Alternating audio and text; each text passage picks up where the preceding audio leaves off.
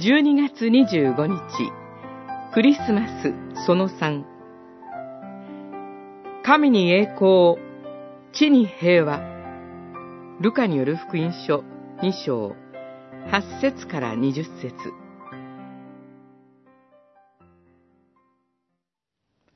すると突然、この天使に天の大軍が加わり、神を賛美していった。意図高きところには栄光神にあれ。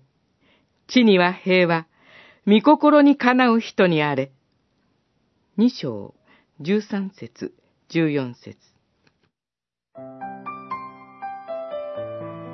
最初のクリスマスの夜、天使たちによる賛美の歌声が夜空に響きました。井戸高きところには栄光神にあれ。地には平和、御心にかなう人にあれ。主イエスの誕生によって、神の栄光が表されました。主の栄光が照らしたのは、羊飼いたちでした。彼らは、職業柄、立法や礼拝を十分守ることができませんでした。しかし、その彼らの上に主の御臨在を示す光が差し込んだのです。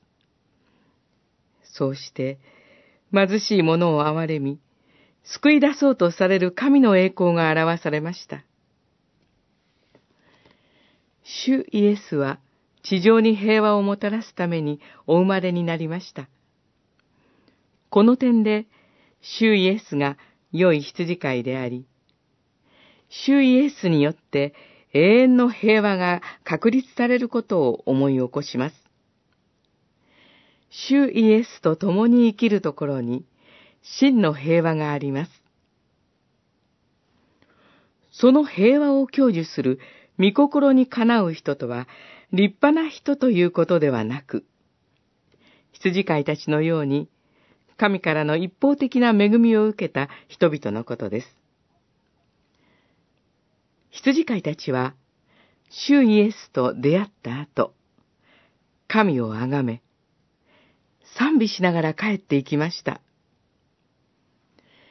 私たちもこの賛美の輪に加わりましょう。